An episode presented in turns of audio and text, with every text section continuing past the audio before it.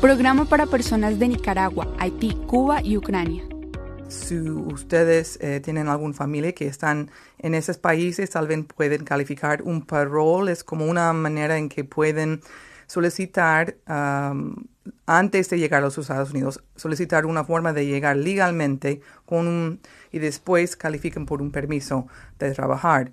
Pero eh, para cualificar necesitan un patrocinador, es decir, alguien que puede mostrar que ganan lo suficiente dinero para ser ah, su sponsor. entonces, y, todo el proceso está online. Entonces, necesita tener cuidado porque cuando la inmigración anuncia un programa tan grande así, muchas veces hay, hay trampas, hay eh, personas tratando de quitar dinero.